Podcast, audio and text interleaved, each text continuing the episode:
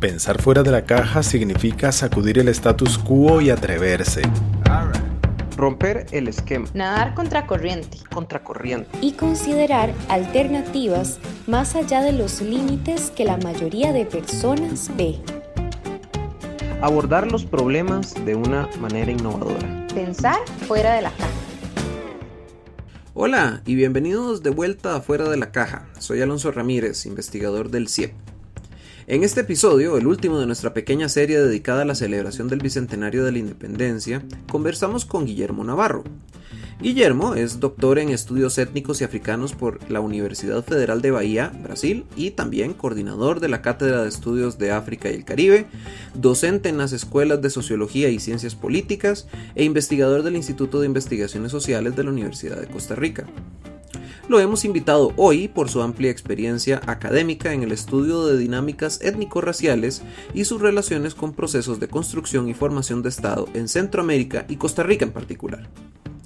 La idea es seguir nuestra conversación sobre la formación del Estado en esta región, eh, que hemos venido desarrollando en los últimos tres episodios, pero ahora ampliándola más allá de los imaginarios nacionales, los condicionamientos geopolíticos y el poder infraestructural, para señalar también sus características racializadas. Espero que disfruten de la conversación. Hola Guillermo, ¿cómo estás? Muy bien, por dicha. Un saludo. Me alegra mucho que hayas podido aceptar nuestra invitación y que estés aquí con nosotros acompañándonos. Eh, bueno, se espera que este programa salga el, el, día antes del mal llamado Día del Descubrimiento y de la Raza, luego rebautizado, pero también mal llamado Día del Encuentro de Culturas, ¿no?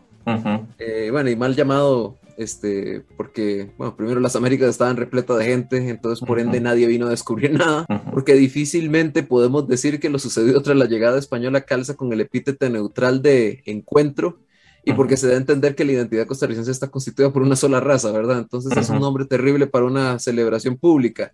Eh, pero bueno, más allá del pésimo nombre, eh, me parece que es un buen momento para discutir el rol de la raza y del racismo en nuestra comprensión de eso que llamamos nación y el Estado-nación, así como el papel obviamente que juega el Estado en combatir o profundizar las desigualdades raciales. Entonces, este, quizá para empezar este, definiendo el campo de juego, ¿verdad?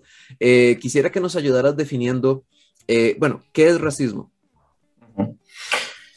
Bueno, el racismo es un sistema de ideas y una cultura que se instaló en, el marco de los contextos expansivos coloniales, eh, primero en, en, lo que se suele llamar, digamos, eh, los primeros procesos de colonización, ¿verdad? Que más o menos 1492 se expanden, se articulan los territorios de lo que ahora conocemos América a un contexto eh, particular europeo, ibérico, y a partir de ese proceso se desarrollan una serie de eh, formas de controlar y dividir a las poblaciones en las Américas y en el contexto europeo también.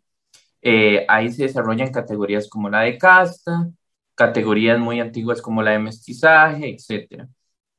Posteriormente, en el siglo XIX, con el nacimiento de las repúblicas, principalmente latinoamericanas, y en el marco del desarrollo de eh, teorías biorracistas, se les llaman biorracistas porque eh, se promovía que eran científicas, digamos, que se basaban en análisis empiristas, etc. Eh, con el desarrollo de esos análisis biorracistas y en el marco de los proyectos y la construcción de la forma del Estado-Nación, particularmente en Europa, se articula la idea y las prácticas sociales de eh, exclusión sistemática a ciertas poblaciones sobre la base o la idea muy general de que hay grupos humanos separados entre sí y jerarquizables o jerarquizados, ¿verdad? Entonces el racismo en términos muy generales es una práctica social eh, que eh, implica la creencia profunda en la categoría de raza, que es una categoría que sale en el siglo XIX y que estructura las relaciones sociales en eh, las sociedades contemporáneas. Las estructura a partir de eh, procesos constantes de exclusión, de vulnerabilización, de violencia estructural a eh, poblaciones, de procesos de racialización, que es más o menos en donde se crean los mitos y las ideas en relación a esos grupos supuestamente separados entre sí y lo que sostienen las formas de jerarquías. Entonces el racismo es una práctica social que se extiende históricamente y que tiene como objetivo formar jerarquías y formas de explotación. Ahora, aunque el racismo, digamos, este, se desarrolla en el marco de estructuras más amplias y obviamente tiene que ver con estos imaginarios que vienen de, en cierto modo, desde élites políticas o desde, eh, o élites eh, económicas, ¿verdad? También el racismo hasta cierto punto se practica, digamos, dentro del conjunto social, ¿verdad? O sea, es algo que también nosotros reiteramos y repetimos, este, por nuestra propia cuenta, ¿verdad? La pregunta que yo tengo, y ahora sobre todo considerando que en tu definición te referiste al biorracismo y cómo las instituciones estatales participan de todo esto, ¿cuál es el rol de las instituciones estatales en la diseminación cotidiana de este racismo? Bueno, es una pregunta compleja. Digamos, para pensar la cuestión racial hay que pensar la propia forma moderna del Estado-Nación.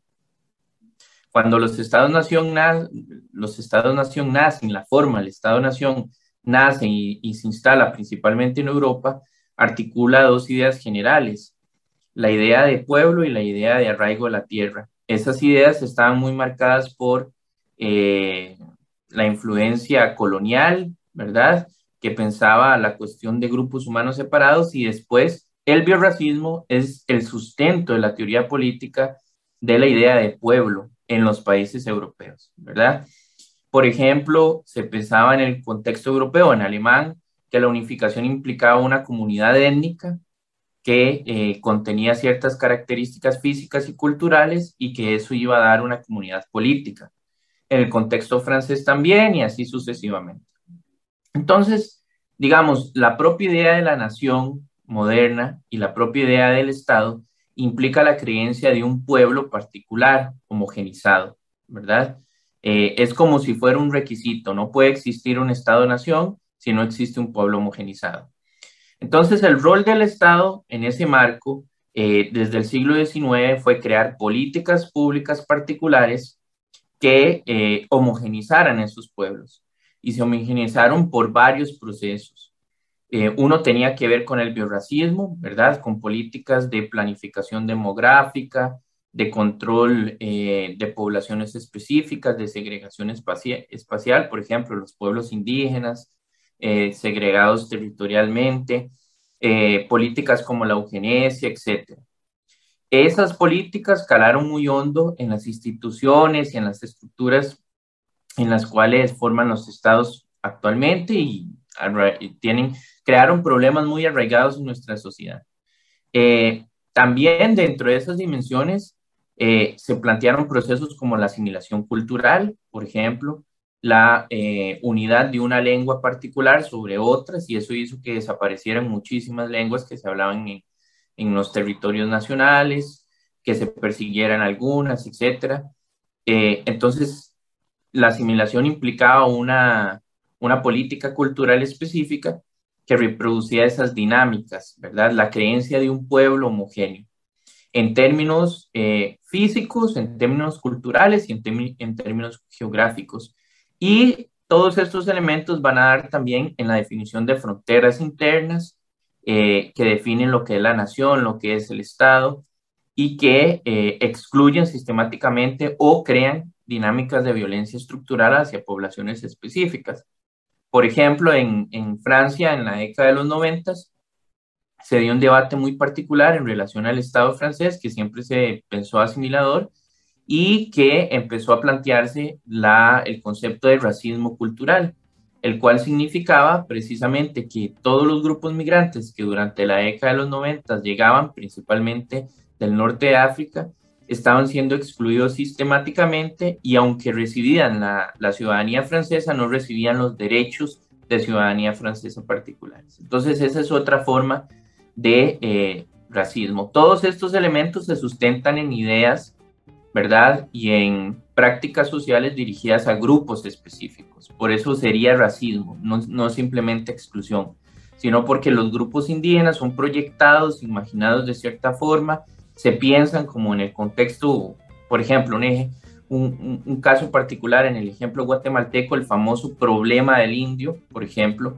Entonces, esa cuestión del problema es una de las bases eh, que sustentan el racismo, digamos, institucional y político.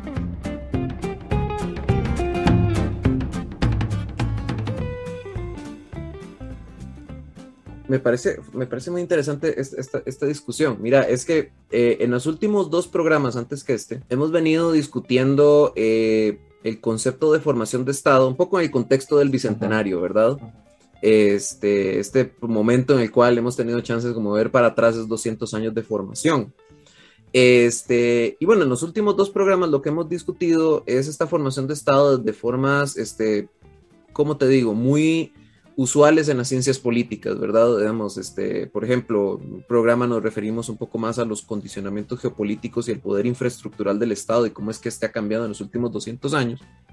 Y en el otro nos, referimos a los imaginarios, aunque el énfasis estaba más centrado en el, un poco, digamos, estos imaginarios de frontera, ¿verdad? No tanto pensados en las fronteras raciales que se establecen, sino que más en estos, estos imaginarios de frontera de cómo es que la élite construye la idea de nación Ah, sobre todo a partir de esta idea del campesino mestizo, ¿verdad? Que coloniza, coloniza las fronteras, ¿verdad? Pero de una u otra forma invisibiliza a otros, sobre todo aquellos que viven en esas fronteras, que es generalmente estas personas que están más en esta condición de desigualdad racializada.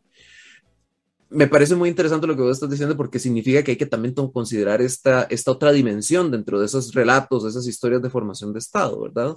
Entonces, tal vez saber, digamos, ¿cuál es tu opinión? Digamos, ¿por qué es necesario hablar de formación de Estado racializada en, Costa Rica? Es necesario porque, digamos, el componente racializante es el que da sustento al Estado-Nación moderno, ¿verdad? Y eso ha creado una serie de problemáticas con las cuales los estados, particularmente aquellos que son democráticos liberales, eh, tienen que lidiar, ¿verdad? Muchísimos de los, de los problemas estructurales, por ejemplo, la desigualdad, que, que, que, está, digamos, determinada, por ejemplo, en el caso mexicano, por, por, por, por, algún, por el color de piel o por algún tono de piel, ¿verdad? El que permite accesar o no a educación o, o alguna forma de, de empleo, etcétera, es una herencia de la formación del Estado, ¿verdad? Los estados surgieron en el siglo XIX, en la época en donde el pensamiento biorracista era eh, hegemónico, y fueron modelados en esa perspectiva. Eh, y se han hecho políticamente mm, algunos esfuerzos, ¿verdad?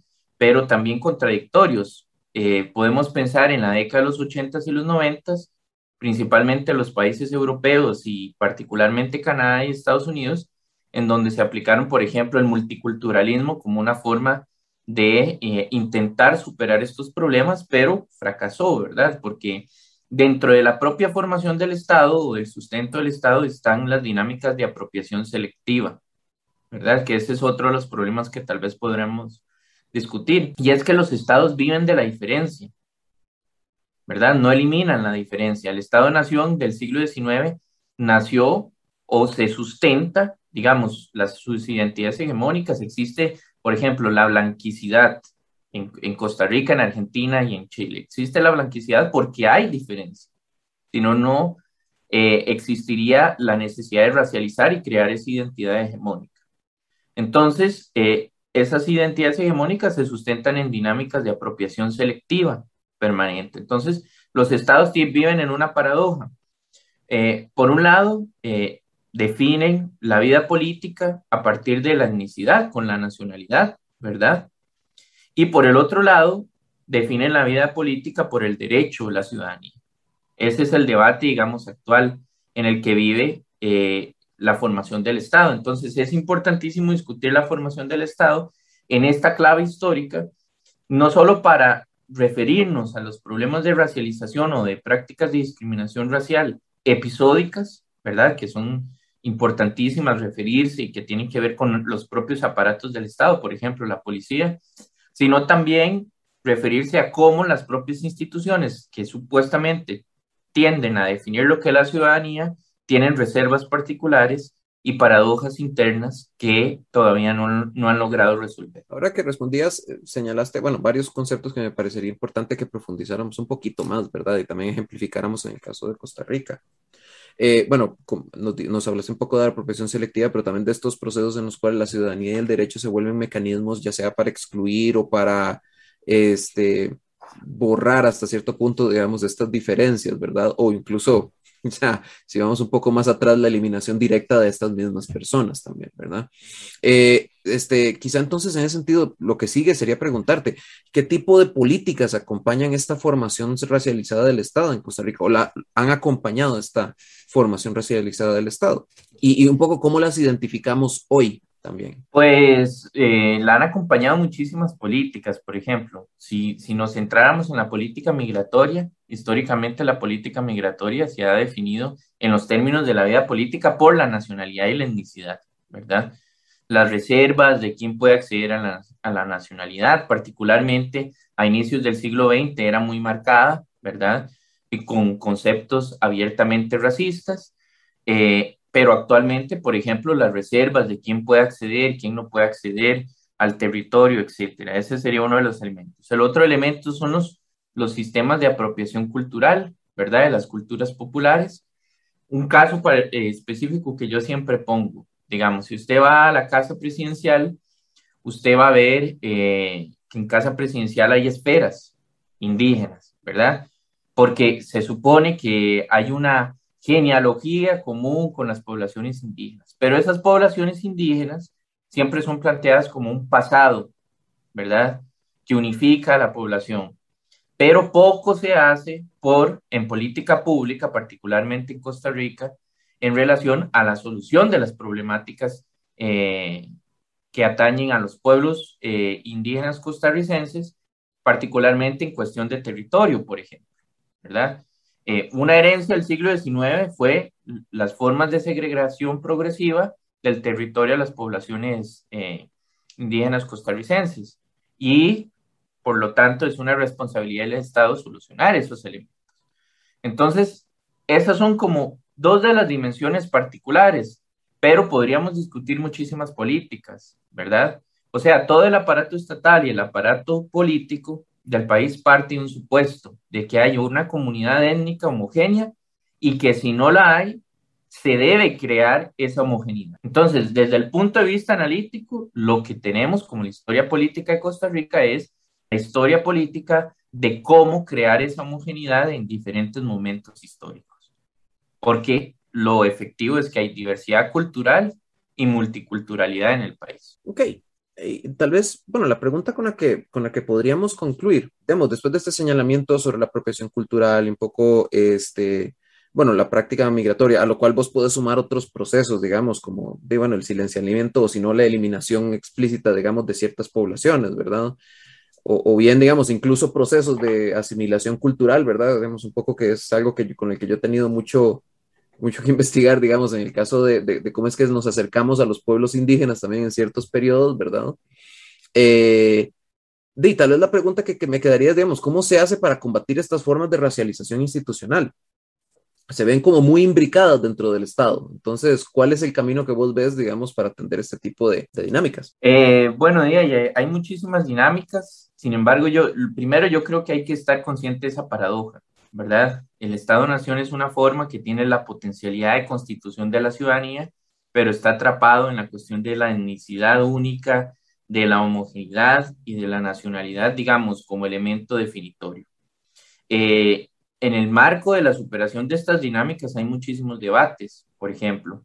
Uno de esos tiene que ver con eh, la efectiva acción de, cre de creación de acciones afirmativas en las instituciones, por ejemplo, particularmente en las instituciones educacionales, que ese es un debate que se está dando en América Latina actualmente, particularmente en Brasil, que se dio en Estados Unidos y todavía se sigue dando en las universidades estadounidenses, eh, y que permiten precisamente eh, el acceso a la riqueza cultural, a los currículums, por ejemplo, universitarios, a pensar eh, la, las formas de, de, de participar en la sociedad y además de eso permite la movilidad social y superar uno de los grandes elementos heredados por esa historia de configuración de la homogeneidad que ha sido la desigualdad social, ¿verdad? En la desigualdad social ha sido funcional a la configuración de la homogeneidad, reservando espacios eh, culturales, sociales y políticos para ciertas poblaciones, ¿verdad? Esa podría ser una de esas eh, dimensiones que se podrían eh, discutir, en el caso costarricense, yo creo que es necesario discutir la cuestión de territorial, ¿verdad? Eh, pues me parece que es un elemento que no ha sido discutido desde ese propio siglo XIX y que necesita una discusión central y avanzar en los propios debates latinoamericanos, ¿verdad? Eh, cuando, cuando te referís a cuestión territorial, ¿estás hablando de territorios indígenas o...? De territorios indígenas particularmente, ¿verdad? Creo que esa es una discusión que se tiene que dar no solo en el marco, digamos, de la resolución del conflicto, sino la efectivización de los derechos indígenas en el marco eh, del Estado-Nación costarricense, que está muy atrasado en relación a otros estados latinoamericanos, ¿verdad? Y eso es un elemento que yo creo que es de los más importantes en el contexto del Estado-Nación costarricense. Otra de las discusiones sería la definición amplia de la ciudadanía, que esto se está discutiendo en los debates sobre migración, por ejemplo, la capacidad de que sean ciudadanías maleables, ¿verdad? No ciudadanías, digamos, amuralladas, que permitan el acceso a derechos humanos a los propios, eh, a las propias personas migrantes en el contexto costarricense, ¿verdad? Esto es un debate central que permitiría, por ejemplo, la superación de las formas de racialización y de la violencia estructural que las personas migrantes sufren, particularmente en Costa Rica. Sabemos, por ejemplo, las posiciones de eh, las personas nicaragüenses que vienen a trabajar al país, que no gozan de los derechos eh, laborales básicos, que no gozan de los derechos sociales básicos y no gozan de los derechos económicos básicos, ¿verdad? Un ingreso, digamos, que les permita realizar su vida y eso se puede solucionar con eh, la ampliación del concepto de ciudadanía en sus términos más institucionales, más burocráticos, pero también en sus términos de una nueva filosofía política para el contexto costarricense, ¿verdad? Bueno, Guillermo, este, muchísimas gracias más bien por tu participación en el programa. En realidad me parece que es una conversación muy interesante. Este, bueno, y que he notado, digamos, que se ha venido dando, digamos, en el marco y el CIEP, por dicha, te ha tenido a vos como para venirla desarrollando también. Este, de verdad, muchas gracias por participar con nosotros en el podcast. Gracias, Alonso. Muchísimas gracias. Dirección, Alonso Ramírez. Guión y producción, Alonso Ramírez y Alexa Obando. Edición y locución, Diana Bokenford. Una producción del Centro de Investigación y Estudios Políticos, CIEP 2021.